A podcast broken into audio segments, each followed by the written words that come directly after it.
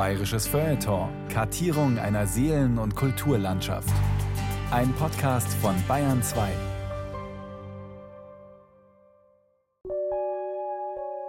Einstmals brauchte es einen Gott, um Licht zu erzeugen.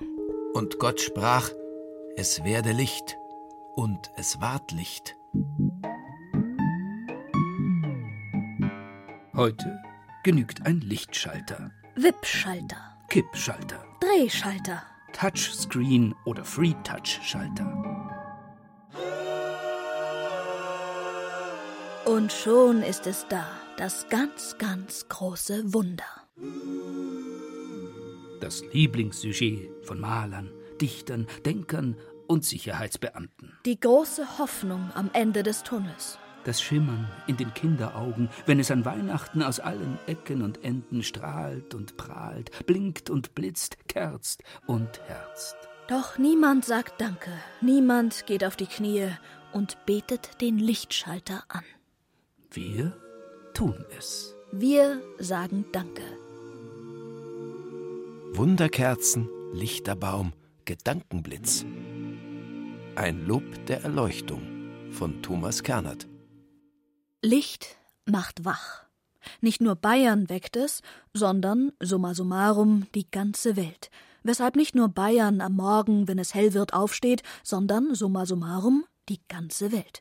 Scheint dabei die Sonne mit ungefähr 100.000 Lux von einem saphirblauen Himmel durch das Fenster in die inneren Strukturen des menschlichen Gehirns hinein, so entsteht in diesem schnell ein starkes Verlangen nach Bewegung und Action. Der Bayer schlingt dann sein Frühstück hinunter, klappt das Verdeck seines BMW Cabrios zurück, fädelt sich in die nächstgelegene Autobahn ein und gibt Gas. Stunden später findet man ihn auf einem exponierten Berggipfel, an einem verträumten Seeufer, auf dem Fairway eines exklusiven Golfclubs wieder, in seinem Körper rauschen die Hormone, aus allen Poren tropft Vitamin D. Es gibt freilich auch Tage, die es gerade einmal auf traurige 3500 Lux bringen. Tage, die den Blick aus dem Fenster zu einer Mutprobe machen. Tage, an denen der Himmel wie eine riesige Nacktbetonplatte auf Stimmung und Gemüt drückt. An diesen Tagen kommt der Innenbeleuchtung eine im wahrsten Sinne des Wortes stützende, eine therapeutische Rolle zu. Oft indes geht die Sache schief. Ist das Licht kalt wie ein Eiswürfel und schattenfrei wie ein Badezimmerspiegel, fröstelt es einen auch bei 25 Grad Raumtemperatur. Ist es hingegen trüb wie Molke, kommt Madame Melancholia zu Besuch. Wer sich dann nicht den Fachmann für biologisch optimierte Smart Lightning Technology leisten kann, besitzt nur noch zwei Möglichkeiten. Sich entweder vor den Fernseher zu hocken und im Laufe des Tages in eine präsuizidale Stimmung abzugleiten. Oder aber ein bisschen Platon zu lesen. Politeia, Höhlengleichnis. In einer muffigen, fensterlosen Höhle sitzen festgebundene Menschen, starren auf eine Art Kinoleinwand, auf der sie durch eine interne Lichtquelle erzeugte Schatten beobachten. Was, fragt Platons alter Ego Sokrates, würde passieren, wenn man einem jener fixierten Kinobesucher die Möglichkeit gäbe, direkt in besagte Lichtquelle zu blicken? Würde er nicht geblendet werden und sich abwenden? Und was wären erst die Folgen, wenn man ihn zwänge, die Höhle zu verlassen und in den Glast einer 100.000 Lux Sommersonne zu treten? Und wenn er nun an das Licht kommt und die Augen voll Strahlung hat, wird er nicht das geringste sehen können von dem, was ihm nun für das Wahre gegeben wird. Gewöhnung also, meine ich, wird er nötig haben, um das Obere zu sehen. Zuletzt aber, denke ich, wird er auch die Sonne an ihrer eigenen Stelle anzusehen und zu betrachten imstande sein. Doch Vorsicht! Platons Höhlengleichnis endet nicht am Ausgang dieser Höhle, sondern bleibt auch im Freien eine Parabel. Auch die ganz reale Sonne ist nur ein müdes Abbild einer noch viel intensiveren Sonne, der Sonne des Wahren, Schönen und Guten. Ihre Leuchtkraft übersteigt alle Messversuche und Maßeinheiten. Sie ist die Megasonne, die Übersonne der philosophischen Erkenntnis. Mit ihr wollte Platon allen dunklen Kellerecken den Kampf ansagen. Mit ihr band er der abendländischen Philosophie einen extrem lichtintensiven Himmelskörper auf die lange Nase der Spekulation, eine Lichtquelle, von deren frontaler Besichtigung die Augenärzte seitdem dringend abraten. Doch genau deshalb wollte man sie sehen, zumal an unterbelichteten dunklen Molketagen. Was kann optisch reizvoller, sinnlich lustvoller, geistig befriedigender sein als der Blick auf das Gefährliche, das Verbotene? Das Mittelalter, das Dunkle genannt, hat Platons Starkstrom Sonne verchristlicht, hat das Wahre, Gute und Schöne in die Dreifaltigkeit des Göttlichen überführt, das große Heidenlicht in ein großes Gotteslicht transformiert. Dieses zu bereisen, seiner ansichtig zu werden, stellte den ultimativen LSD-Trip jener Zeit dar. Einer, der ihn angeblich unternommen hatte, war Dante Alighieri. In seiner Divina Commedia scheut er keine Mühen und Kosten, reist in 14.000 Versen durch die tiefsten Kreise und Gräben der Hölle, hinauf zu den sieben Terrassen des Läuterungsberges und weiter über die neun himmlischen Sphären des Paradieses, bis er schließlich nur noch kurz den Kopf heben muss.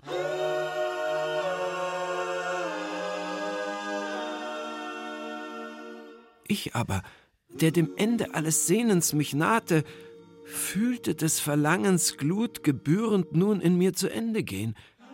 Da winkte mir mit einem Lächeln Bernhard, dass ich nach oben blicke. Doch schon hatt ich von selbst getan, was er von mir verlangte. Denn meine Sehkraft, wie sie lauter wurde, drang in den Strahl des hohen Lichtes tiefer und tiefer ein, das an sich selber wahr ist, und größer wurde, als die Rede kündet, die diesem Anblick weicht, nunmehr mein Schauen, und solchem Übermaß folgt kein Gedächtnis. Tatsächlich gelingt Dante der finale Blick in die transzendente Supersonne. Und doch erleidet er eine Art posttraumatische Belastungsstörung. Weder kann er sich im Nachhinein an das Erlebte erinnern, noch es in Worte fassen. Für einen Dichter ziemlich ärgerlich. Licht macht wach, Licht macht stark, Licht erleuchtet. Nicht nur den Raum, und sei er noch so imaginär, sondern auch den ganz konkreten Schädel. Heureka! Ich hab's gefunden, soll Archimedes einst ausgerufen haben und nackt vom Badehaus nach Hause gelaufen sein, um seinen Geistesblitz schnellstmöglich zu notieren. Jean-Jacques Rousseau berichtete 2000 Jahre später über sein Heureka. Auf einmal fühle ich, wie mein Geist von tausend Lichtern geblendet wird. Ich fühle, wie mein Kopf von einem Schwindel ergriffen wird, der an Trunkenheit grenzt. Da ich im Gehen nicht mehr atmen kann, lasse ich mich unter einem Baum am Wegrand hinsinken. Dort verbringe ich eine halbe Stunde in einer solchen Aufregung, dass, wie ich beim Aufstehen feststelle, das ganze Vorderteil meiner Jacke durchtränkt ist von den Tränen, die ich, ohne es zu merken, vergossen habe. Richtig ist, dass derlei flutartige Lichterscheinungen nicht zu den bayerischen Alltagsphänomenen zählen, da beißt die Maus keinen Faden ab. Richtig ist aber auch, dass sie gleichwohl vorkommen. Und wenn sie dies tun, das Universum erschüttern. Gut dokumentiert ist beispielsweise jene Erschütterung, welche sich in der Nacht vom 10. auf den 11. November 1619 in Neuburg an der Donau ereignete. Etwas Dunkleres als eine bayerische Novembernacht im frühen 17. Jahrhundert lässt sich heutzutage kaum vorstellen. Und dennoch fuhr plötzlich der Blitz mit mindestens 20.000 Ampere in den Gehirnkasten eines französischen Soldaten in bayerischen Diensten und läutete bzw. leuchtete ein neues Zeitalter ein, das sogenannte Siècle des Lumières, das Zeitalter der Erleuchtung, der Aufklärung. Cogito ergo sum hieß die magische Formel, die das abendländische Denken fortan vor sich hertrieb. Drei Wörter, die die Welt veränderten, indem sie alles Sein dem menschlichen Verstandeslicht anvertrauten. Das Opfer jener Attacke hieß übrigens René Descartes, Vater des Rationalismus, Großvater der Aufklärung. In Bayern war die Aufklärung vor allem ein dunkles Geheimnis, das sich bis heute nicht vollständig aufgeklärt hat – Die Rede ist vom Geheimbund der Illuminaten, einem trotz seines Namens etwas obskuren Weltverbesserungsverein, gegründet 1776 von einem Ingolstädter Professor, verboten 1784 von Kurfürst Karl Theodor, verfolgt bis zum Ende des Jahrhunderts verklärt bis ins 20. Jahrhundert hinein, revitalisiert 2003 durch den amerikanischen Thriller-Autor Dan Brown, der ihn in einen Club international operierender Berufsverschwörer uminterpretierte. Die eigentlichen Aufklärer Bayerns huldigten währenddessen weniger der theorielastigen Konspiration als der von Geistesblitzen inspirierten Tat. Fast könnte man meinen, Daniel Düsentrieb käme ursprünglich nicht aus Entenhausen, sondern aus Bayern. Dort nämlich erfand Alois Senefelder lange vor dem ersten Mickey-Maus-Heft die Lithografie. Franz Xaver Gabelsberger die Kurzschrift. Justus von Liebig die Agrochemie sowie den Brühwürfel. Max von Pettenkofer die Hygiene. Wilhelm Bauer das U-Boot. Karl von Linde den Kühlschrank. Oskar von Miller das Deutsche Museum. Rudolf Diesel die Luftverschmutzung. Und Werner Heisenberg die Unschärfe. Bei so viel Lumière nimmt es nicht Wunder, dass sich schon früh auch einer der größten Düsentriebe Bayerns wissenschaftlich mit dem Licht beschäftigte. Die Rede ist von dem aus kleinbürgerlichen Straubinger Verhältnissen stammenden späteren Namensgeber einer der größten Institutionen in der europäischen Forschungslandschaft. Die Rede ist von Josef von Fraunhofer. Das Leben des genialen Optikers und Physikers reichte von extrem dunkel bis strahlend hell. Bereits mit elf Jahren wurde das 1787 geborene elfte Kind eines Glasermeisters vollweise. Mit dreizehn stürzte über ihm das Haus seines Lehrherrn zusammen. Vier Stunden suchte man unter den Trümmern nach ihm, dann wurde er ein zweites Mal geboren. Wie es das Schicksal will, sind bei der spektakulären Rettungsaktion sowohl der bayerische Kurfürst als auch ein stadtbekannter Münchner Unternehmer vor Ort. Beide protegieren den Geretteten, welcher sich mit viel Fleiß und noch mehr Talent revanchiert. Mit 19 Jahren arbeitet er als Optiker im Mathematisch-Feinmechanischen Institut in München, das zu jener Zeit der europaweit bedeutendste Hersteller präziser Optiken und Messinstrumente ist. Mit 22 avanciert er zum verantwortlichen Betriebsleiter, entwickelt zahlreiche technische Neuerungen und begründet den wissenschaftlichen Fernrohrbau. Mit 27 richtet er eines seiner optischen High-End-Geräte auf die Sonne und entdeckt die später nach ihm benannten Absorptionslinien im Sonnenspektrum. Obgleich kein Studierter, dekorieren ihn in der Folgezeit diverse Institutionen mit den höchsten akademischen Ehren. 1824 wird er in den Ritterstand erhoben. So geht Aufklärung in Bayern.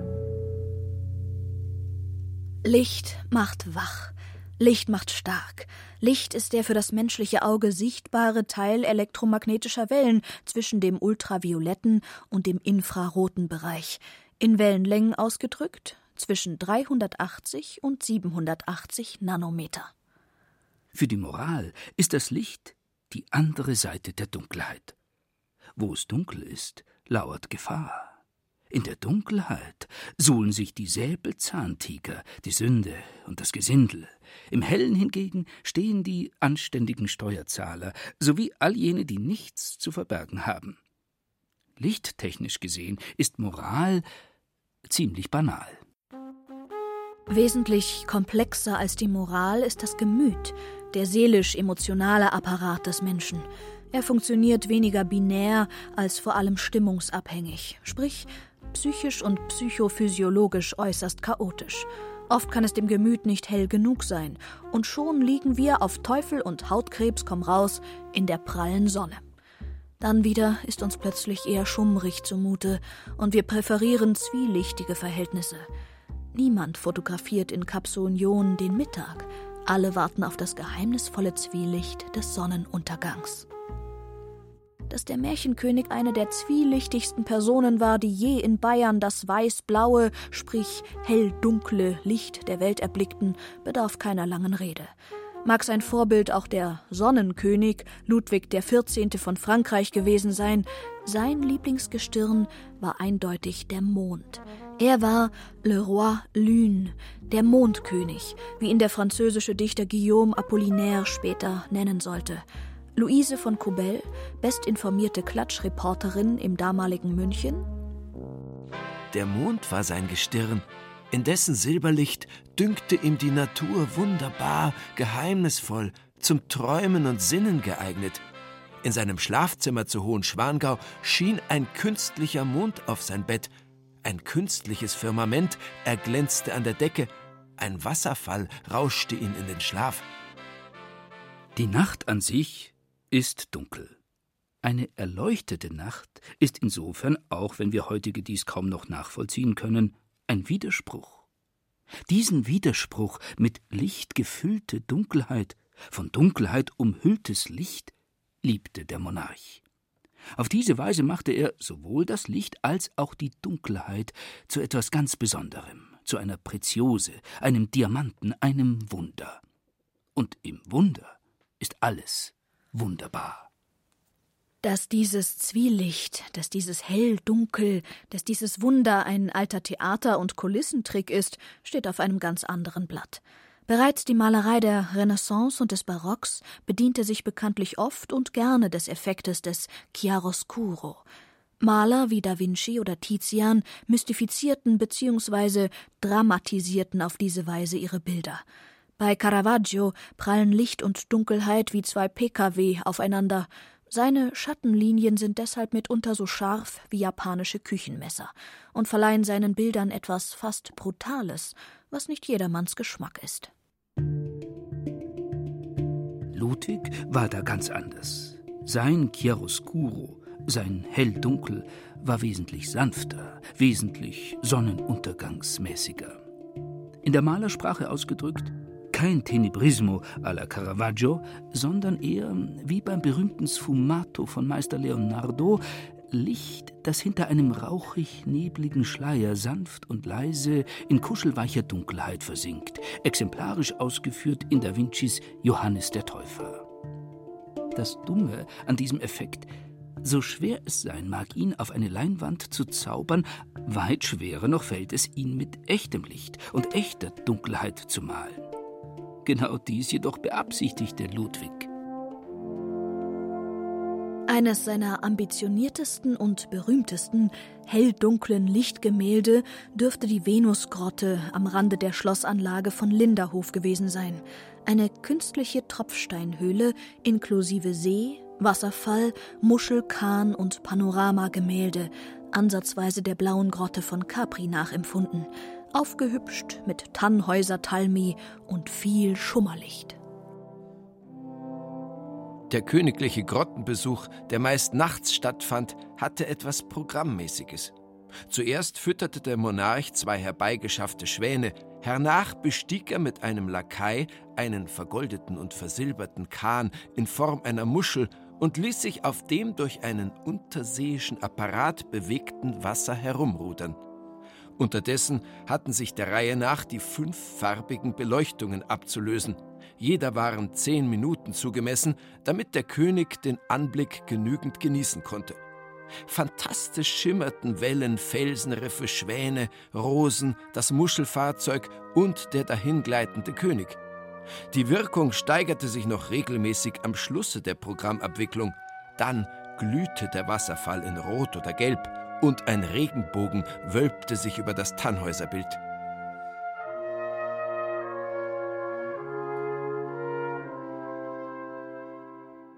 Diese gut einstündige Inszenierung erforderte eine ausgetüftelte Maschinerie im Hintergrund.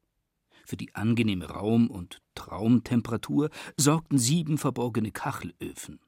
Für den elektrischen Strom der diversen bunten Kohlebogenlampen rund um den See wurde vor Ort eines der ersten Elektrizitätswerke der Welt errichtet, bestückt mit 24 Generatoren, angetrieben von einer riesigen Dampfmaschine.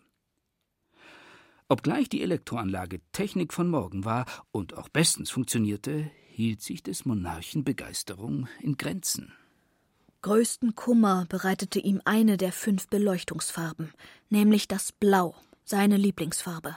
Mehrere Glaser und Maler hatten sich bereits seit fast einem Jahr um die Lösung dieses Blaulichtproblems bemüht, doch gelang es ihnen nicht, den Farbvorstellungen des Königs gerecht zu werden. Schließlich wurde ein hochkarätiger Fachmann, ein Wissenschaftler, der Nachfolger Justus von Liebigs auf dem Lehrstuhl für Chemie in München, Adolf von Bayer, mit der Sache beauftragt. Wie komplex die Materie war, dokumentiert ein Brief von Bayers an den Direktor der noch jungen BASF, Heinrich Caro. Lieber Herr Doktor, Sie wissen, dass unser König in Linderhof eine Grotte besitzt, welche er mit elektrischem Licht beleuchten lässt. Die elektrischen Lampen werden von Glasscheiben eingeschlossen, die mit einer gefärbten Collodiumschicht bedeckt sind.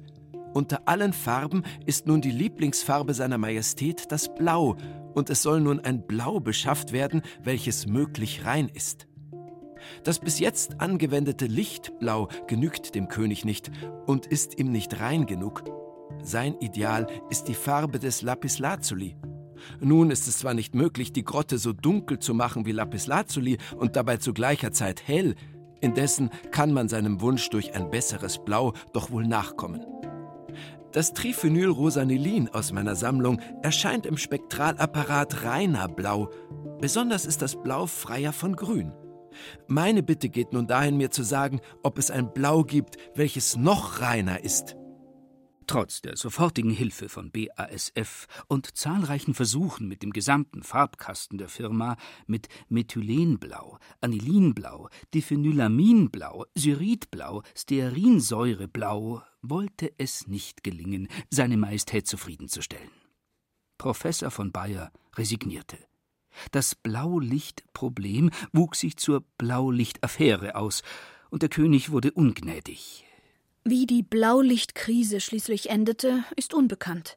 Zum Glück, sowohl für seine Hofsekretäre und seine Bediensteten als auch für seine Handwerker und Lieferanten, kämpfte der Märchenkönig an vielen Fronten und auf vielen Baustellen mit Farben, Formen und entnervten Mitarbeitern. Da blieb für den Einzelfall meist nur wenig Zeit und Groll übrig. Darüber hinaus bewahrte ihn in seinen letzten Lebensjahren ein ganz spezielles, nachtaffines Hightech-Spielzeug vor allzu nachhaltigen Frusterlebnissen. Ein vergoldeter, zweisitziger Galaschlitten, reich verziert mit Schnörkeln, Ranken und kleinen, dicken goldenen Engelchen, gebaut im Jahre 1872. Das, was dieses Gefährt auszeichnete und zu einer veritablen Weltsensation machte, wurde freilich erst Jahre später, irgendwann um 1885, nachgerüstet, nämlich eine Glühbirne in einer verglasten Krone zentral über dem Sitz des Königs. Die dazugehörige Chrom-Schwefelsäure-Batterie war diskret im Sitzkasten untergebracht. Wenn man bedenkt, dass Edison seine mit einem stationären Generator betriebene Glühbirne erst 1879 erfunden hatte, hier bereits eine Glühbirne mit Batteriebetrieb in einem beweglichen Vehikel verwendet wurde, kann man erahnen, wie nah der König am Puls der Zeit lebte und bebte. Gut möglich, dass es sich bei seinem Puttenschlitten um eines der aller, allerersten elektrisch beleuchteten Fahrzeuge weltweit handelte. Ludwig war freilich trotzdem kein Revolutionär, sondern ein Romantiker. Auch wenn er sich der Technik von morgen bediente, so wollte er doch stets nur zurück in ein Königtum von gestern. Und das gelang ihm auch, zumindest teilweise. Mit seinem goldenen Lichtschlitten beschwor er ein romantisches Märchenkönigtum aus längst vergangenen Märchenzeiten. Ein Augenzeuge berichtete über eine nächtliche Begegnung in der Nähe des Fernsteinsees im Jahr 1886. Es war eine herrliche, sternenklare Winternacht. Der König wählte für den Fernsteinsee immer eine solche, weil er dorthin mit dem großen goldenen Schlitten fuhr. Das Geschirr der fünf Pferde bestand aus prunkvollen Schabracken. Die Köpfe trugen wehende Straußenfedern. Die nächtlichen Fahrten glichen in ihrer blitzartigen Geschwindigkeit einem nächtlichen Spuk, einem Märchenbild, das den wenigen Augenzeugen ein unvergänglicher Anblick, ein überirdisches Begegnis war. Ludwigs Hang zur Einsamkeit führte ihn in den letzten Jahren immer tiefer und tiefer in die Nacht hinein, in die Mondnacht, in die sternenklare Winternacht, in die künstlich erleuchtete Grotten- und Schlittennacht. Die Nacht wurde zu seiner Geliebten, das Kunstlicht zu seiner Droge. Licht macht wach, Licht macht lustig, Licht macht offen. Auch wenn der Märchenkönig die Nacht auf spektakuläre Weise nicht zum Schlafen verwandte, nutzte er sie doch wie jeder ganz normale Nachtschläfer zum Rückzug und insofern überraschend konventionell. Wie der Schläfer zog er sich zurück aus der Welt des Außen in eine innere Welt. Allein in seiner Methode unterschied er sich graduell von Erika Musterschläfer. Erika geht in ihre blau karierte Haia, Ludwig ließ sich auf Kufen durchs verschneite Ammergebirge chauffieren. Eine ganz andere Nachtphilosophie entstand spätestens Mitte des 19. Jahrhunderts in Städten wie Paris oder London. Die Philosophie der offenen Nacht, der Nacht, in die man sich nicht nach getanem Tageswerk zurückzieht, sondern in die man sich mit Saus und Braus hineinstürzt. Aus der dunklen, der geheimnisvollen, der romantischen Nacht wird die offene Nacht der kollektiven Vergnügungen, die Nacht der Laster und Lichter. Unser Korrespondent Charles Baudelaire aus dem nächtlichen Paris. Hier und dort hört man die Küchen zischen, die Theater kreischen, die Orchester dröhnen, die Gästetafeln, deren Wonne das Spiel ist, füllen sich mit Huren und mit Gaunern, ihren Helfern, und auch die Diebe, die weder Rast noch Schonung kennen, werden bald sich an die Arbeit machen und sanft die Türen aufbrechen und die Kassen, um ein paar Tage zu leben und ihre Liebchen anzuziehen. Zu etwa der gleichen Zeit klagte ein Journalist über die Münchner Nächte. Weder Spuk noch Lustigkeit bevölkern sie. Sie beginnen mit der Polizeistunde und das ist elf Uhr. Unheimliche und verrufene Orte gibt es nur wenige, ich wünschte wohl, es wäre nicht so, da ließe sich etwas erzählen. Die offene Nacht funktioniert nur mit Licht. Licht vertreibt Mörder, Monster und Gespenster und erzeugt Sicherheit. Eine Sicherheit freilich, die der Sittlichkeit schwer zusetzt. Was den Totschläger vertreibt, lockt gleichzeitig alle möglichen Formen von Lustbarkeit und Ausschweifung an, fleißig eskortiert von Beutelschneidern und anderen zwielichtigen Gestalten. Moralisch betrachtet macht das Licht die Nacht nicht besser, sondern höchstens ein wenig demokratischer. Bei Licht kann jeder ein bisschen sündigen. Münchens Weg zur Ville Lumière war lang und sei, so behaupten böse Zungen, bis heute nicht wirklich abgeschlossen. Während in London, Paris, Berlin die Bären steppten und die Puppen tanzten, bekomme man so besagte böse Zungen weiter in ganz München um 23 Uhr keinen anständigen Schweinsbraten, kein Schnitzel, keine Pizza Margarita mehr. Alles dunkel. Betrachtet man München bzw. Bayern aus einer höheren Perspektive, so sieht die Sache etwas anders aus. Lichtforscher vom Deutschen Geoforschungszentrum in Potsdam blicken seit 2012 alljährlich vom Weltraum aus auf Deutschland und wollen dabei festgestellt haben, dass in den letzten Jahren sowohl die Ausbreitung als auch die Intensität von Licht in Bayern überdurchschnittlich zugenommen habe. Allein bei der Münchner Straßenbeleuchtung gehen derzeit tagtäglich über 120.000 Leuchten mit knapp 200.000 Lampen an, sobald der Helligkeitsfühler auf dem Dach der Schaltzentrale ein Tageslicht von weniger als 50 Lux registriert. München leuchtet dann in einer Herrlichkeit, die selbst Thomas Mann die Worte geraubt hätte. Die Geschichte der Münchner Stadtbeleuchtung begann 1730, zu Zeiten des Kurfürsten Karl Albrecht, des späteren Rokokokaisers Karl VII. Auf Initiative des ein Jahr zuvor gegründeten Illuminationsamtes brannten erstmals ganze 717 sogenannte Unschlittlaternen in der Residenzstadt. Bei Unschlitt handelt es sich um das Eingeweidefett geschlachteter Rinder und Schafe, das in an hohen Pfosten aufgehängten Gusseisenkörben verbrannt wird und ein wenig leuchtet, vor allem aber stinkt. An den Verzehr von Schweinsbraten oder Pizza Margarita dachte deshalb nach Eintritt der Dunkelheit niemand. Finanziert wurde dieser leuchtende Gestank mit einer Laternensteuer, die jeder Hauseigentümer zu entrichten hatte.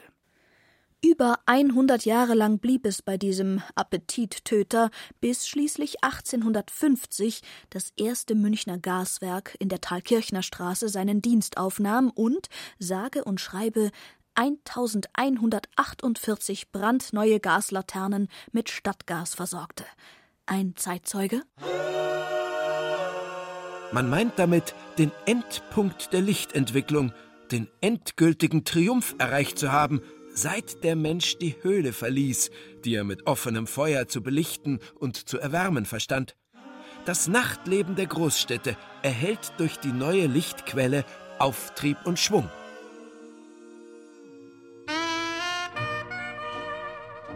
Der Auftrieb des Münchner Nachtlebens dauerte, bis er nennenswert in Schwung kam. Bei den gut besuchten Herrenabenden im intimen Theater in der Türkenstraße wurden um 1900 Nummern wie Ich bin ein klein Grisettchen, Das Himmelbettchen, Das Schweinchen, Das Geständnis oder Heimkehr vom Balle zur Aufführung gebracht.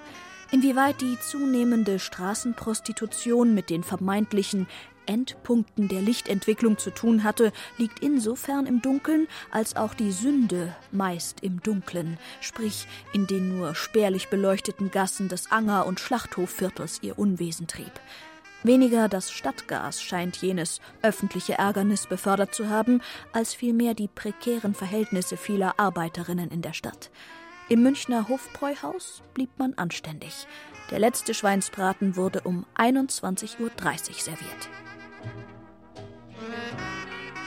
Bereits 1882, also lediglich 32 Jahre nach der Gaslichterleuchtung, kündigte sich erneut eine Lichtrevolution an. In diesem Jahr fanden anlässlich der von Ludwig II. protegierten Münchner Elektrizitätsausstellung am Königsplatz erste Versuche mit elektrischem Strom statt. Die Illustrierte Zeitung. Wer aus einer der gasbeleuchteten Seitenstraßen auf einen dieser Plätze einbiegt, der hat den Eindruck, als ob er aus einem halbdunklen Gang unvermutet in einen taghellen Saal trete. Die Neugeburt Münchens aus dem Glanze der Elektrizität folgte bereits weitgehend dem Pfaden des Nachtlebens. Am 18. Januar 1885 findet am Königlichen Nationaltheater erstmals eine mit elektrischem Licht beleuchtete Opernaufführung statt. 1889 installiert das noch nicht eingemeindete, aber nächtens bereits stark frequentierte Schwabing seine ersten mit Gleichstrom betriebenen Bogenlampen. Am 1. Dezember 1893 verwandeln 278 Bogenlampen das Zentrum der bayerischen Landeshauptstadt in eine Insel des Lichts. 1920, der Erste Weltkrieg ist vorbei, die Monarchie ebenfalls, erringen 3400 Glühlampen gegenüber 3000 Gasleuchten erstmals die absolute Lichtmehrheit. Im selben Jahr wird am Abend des 24. Februar im Hofbräuhaus die NSDAP gegründet. 25 Jahre später sind 80 Prozent der Münchner Straßenbeleuchtung zerstört. Erst Mitte der 50er Jahre wurde der Vorkriegsstand wieder erreicht und anschließend schnell übertroffen. Legitimes Kind des Wirtschaftswunders war die neue Leuchtstofflampe. Heller, schneller, wirtschaftlicher. 1966 trat die letzte Gaslaterne, sie stand vor dem Schloss Nymphenburg, in den Ruhestand.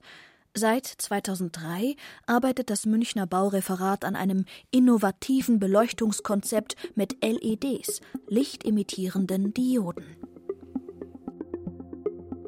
Die offene Nacht lockt freilich mitnichten nur mit öffentlichen Beleuchtungskörpern und seien diese noch so ambitioniert wie Keith Sauniers Lightway am Münchner Flughafen oder die riesigen Lampenschüsseln von Ingo Maurer im U-Bahnhof Westfriedhof. Die offene Nacht will Bühne sein und eine Bühne braucht Aktion und Inspiration. Handel, Gastronomie und Amüsement sind deshalb ihre natürlichen Freunde. Sie lieben nächtlichen Trubel und Jubel unter elektrischem Licht. Dem Nachtleben sagt man viel Böses nach. Es wird viel zu viel kritisiert. Denn Nachtleben bedeutet Fortschritt und Konsum. Nachtleben und Stupidität vertragen sich nicht miteinander. Die wachsende Neigung zum Nachtleben bedeutet daher auch wachsende geistige Frische. Elektrisches Licht aber bedeutet Nachtleben. So die Argumentation des Berliner Tageblattes in einer Ausgabe von 1911. München wird sich höchstwahrscheinlich auch in 100 Jahren und mit 10 Millionen lichtemittierenden Dioden nicht dieser Logik beugen. Zwar lieben auch die Münchner Fortschritt, Konsum und geistige Frische, doch sind sie auf der anderen Seite zu einem genealogisch noch immer erheblichen Teil Bayern. Und das heißt bei aller Gaudi und Lebensfreude immer auch. Lass mir mal Ruhe. Diese existenzielle Leerstelle sorgt bis auf weiteres dafür, dass die Wiesen keine Open-End-Orgie je sein wird, dass das Ladenschlussgesetz in Bayern göttlichen Schutz genießt und selbst im hell erleuchteten Petueltunnel spätestens nach Mitternacht eine schwer beschreibbare ländliche Dunkelheit um sich greift.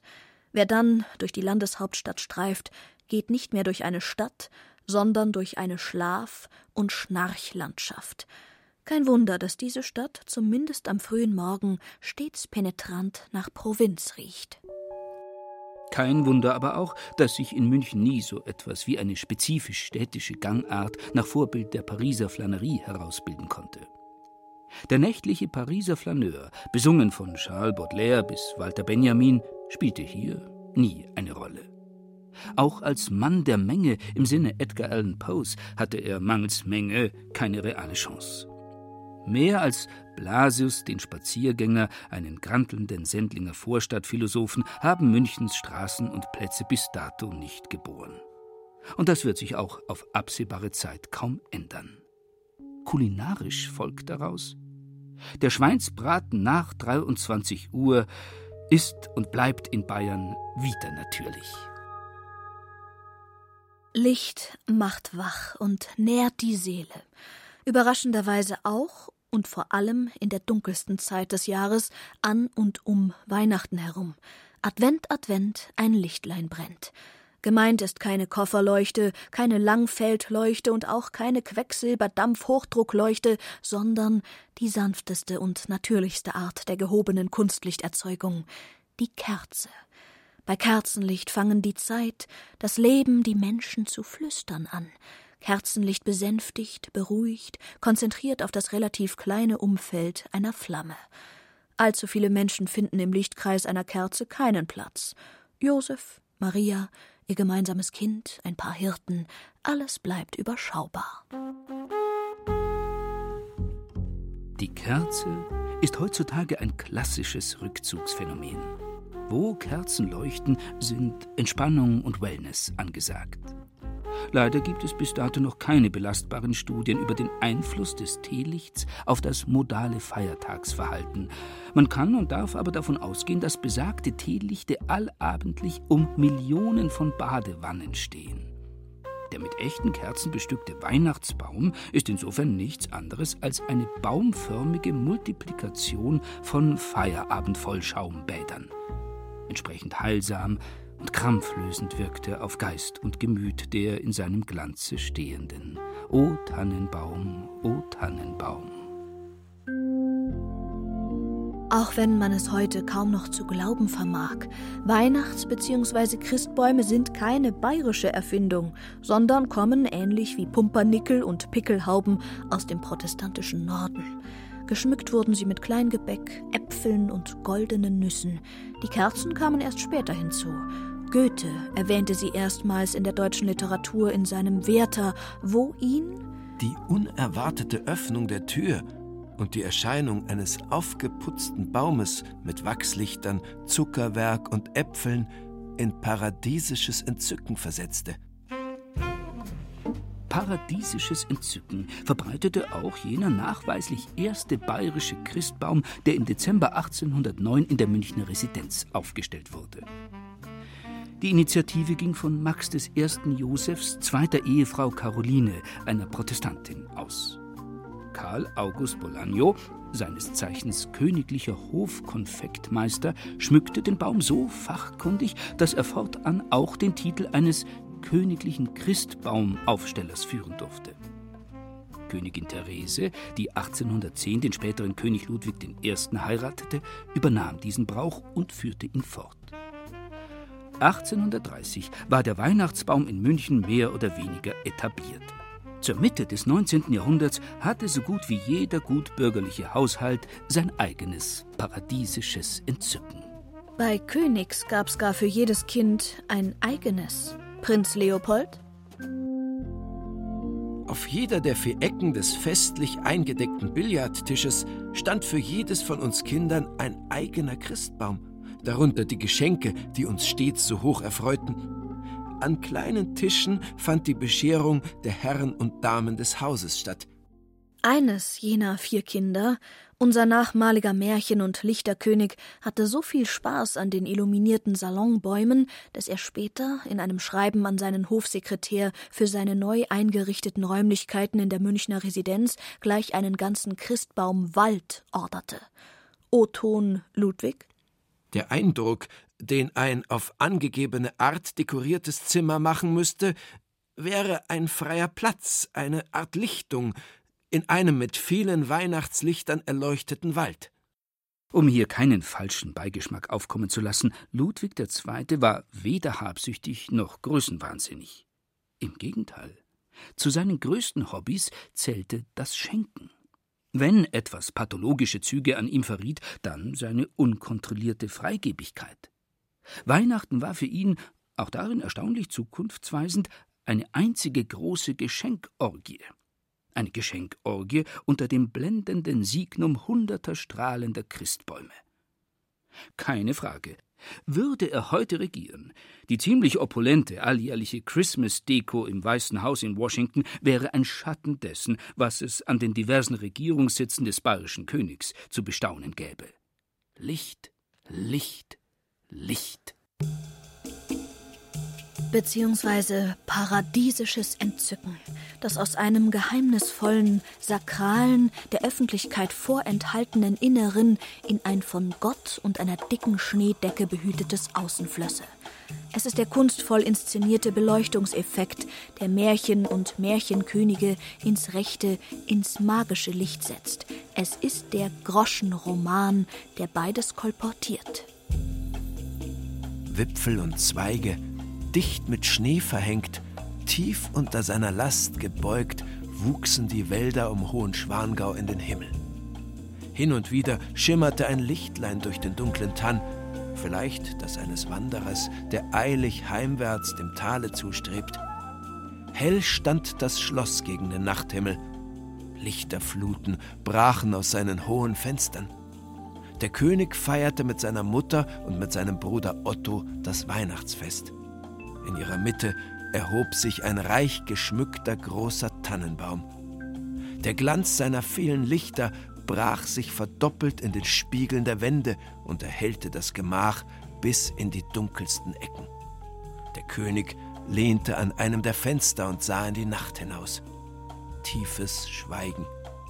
Nur die Kerzen knisterten leise, wenn die Spitzen der Flammen die Nadeln eines Zweigleins trafen. wenn man so will, ein platonisches Höhlengleichnis der bayerischen Art.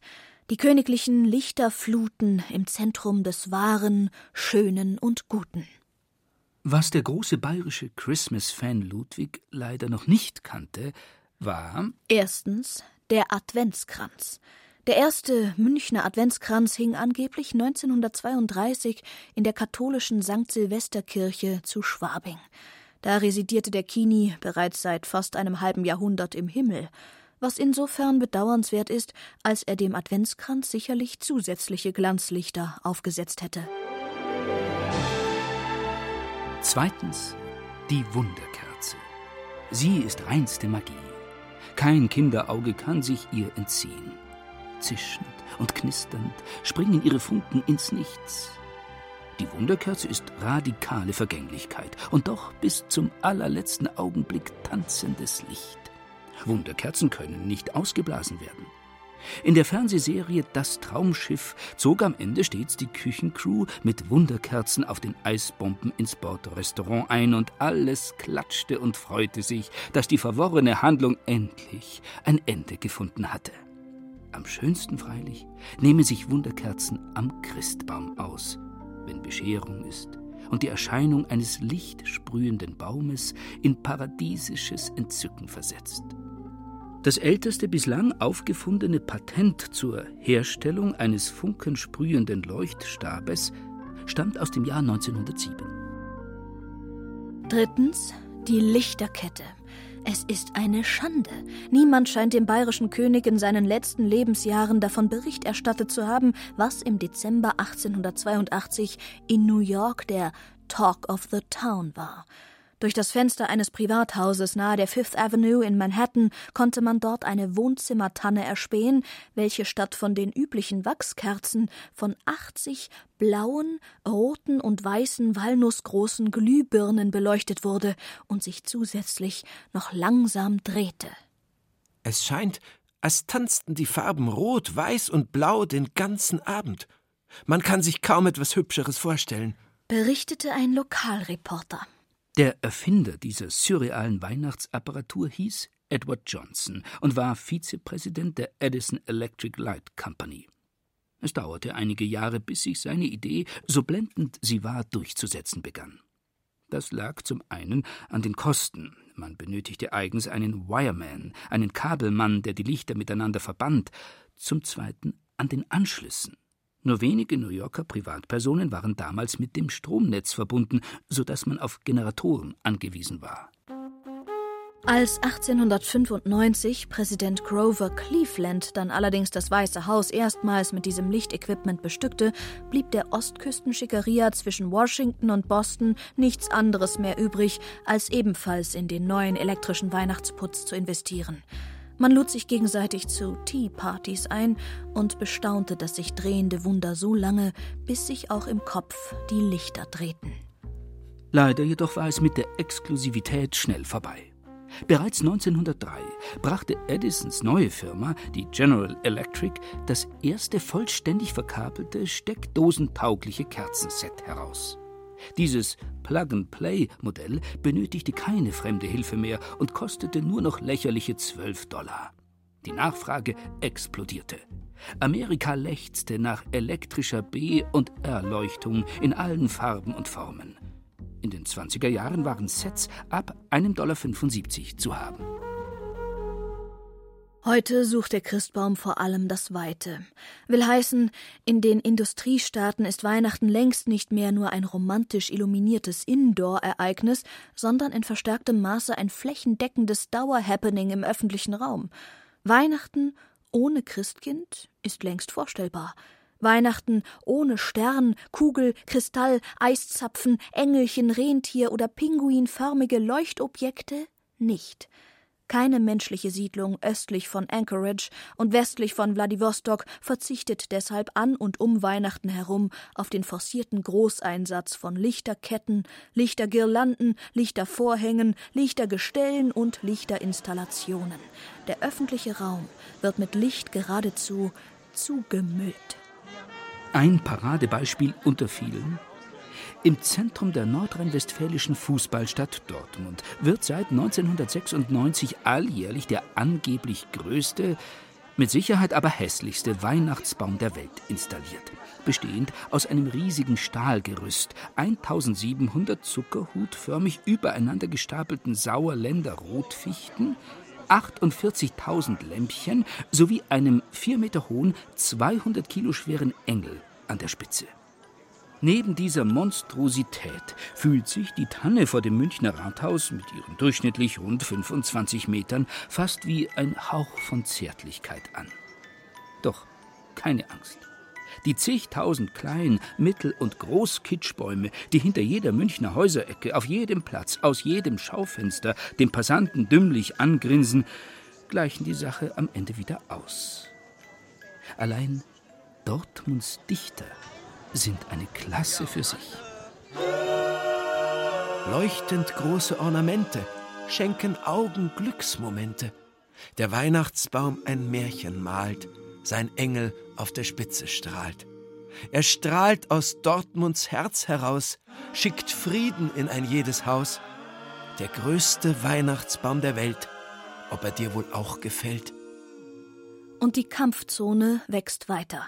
Rund 17 Milliarden Lämpchen begruben 2017 Deutschland unter einer geschlossenen Lichterdecke. Das waren fast doppelt so viele wie im Vorjahr. Einer der Gründe? Neben den kommerziellen und öffentlichen Lichtbringern beteiligen sich seit einiger Zeit verstärkt auch Privatpersonen an der großen Lichtoper im öffentlichen Raum. Jedes Reihenhäuschen zeigt sich im Advent von seiner grellsten Glanzseite. Jede Villa träumt davon, einmal im Jahr in Bethlehem zu stehen. Auch hier kommt der Trend vor allem aus den USA, wo seit den 80er Jahren des vergangenen Jahrhunderts in den besseren Kreisen ein immer materialintensiver ausgefochtener LED-Überbietungswettbewerb tobt. In der betuchten Wohngegend von Dyker Heights im New Yorker Stadtteil Brooklyn beispielsweise bekriegen sich die Nachbarn seit Jahren schon, ohne Rücksicht auf irgendeine Kitsch-Hemmschwelle, mit stark überzuckertem Lichtflitter. Der weihnachtliche Budenzauber verschlingt in Deutschland ca. 660 Millionen, in den USA rund 6,5 Milliarden Kilowattstunden. Licht macht wach und erfinderisch. Man stelle sich nur ganz kurz einmal vor, Ludwig II. hätte von Edward Johnsons Lichterketten und deren Weiterentwicklungen gewusst und vielleicht sogar noch die Zeit gefunden, mit ihnen nicht nur in Gedanken, sondern auch in der Tat zu spielen. Was wäre passiert? Wie wäre seine Majestät mit der neuen Errungenschaft umgegangen? Hätte er, der Kenner des helldunklen Sfumato und erfahrene Weihnachtsbekenner, die Kontenance bewahrt? Hätte er den neuen Weihnachtsschmuck wie ein Künstler oder wie ein Amerikaner eingesetzt? Hätte er vielleicht nur seinen Schlitten oder aber sich selbst mit Leuchtketten behängt? Wie hätte ihm das amerikanische Blau gestanden? Oder hätte er, der großformatig träumende Technikfreak, alle Wälder der Ammergauer Alpen elektrifiziert, so wie er einst in seinen Räumen der Münchner Residenz von erleuchteten Wäldern geträumt hatte? Oder hätte er sich gar antefaktum an dem Dortmunder Modell orientiert? Ein riesiges, leuchtendes Weihnachtsfanal auf dem Felsen der Burg Falkenstein, einsam thront im Hochgebirge, den Menschen ein Vorbild majestätischer Herrlichkeit. Zuzutrauen wäre ihm das schon auch. Oder hätte er Weihnachten weiterhin mit Wachskerzen in den sicheren Mauern seiner Schlösser zelebriert, alleine, zurückgezogen, mit ein bisschen Wagner aus dem Home Sound System? Wir wissen es nicht. Wir wissen gar nichts. Und sehen können wir im Zweifelsfall auch nichts. Es sei denn, einer erschaffe das Licht oder ginge zum Lichtschalter. Wippschalter. Kippschalter. Drehschalter. Touchscreen oder Free-Touch-Schalter. Und schon ist es da. Das ganz, ganz große Wunder.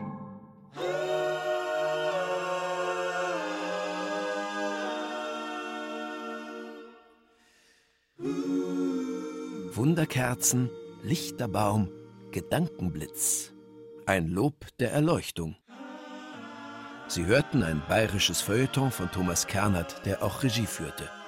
Es sprachen Laura Mehr, Peter Weiß und Burkhard Dabinus. Ton und Technik Lydia Schön-Krimmer. Redaktion Ulrich Klenner. Eine Produktion des Bayerischen Rundfunks 2018.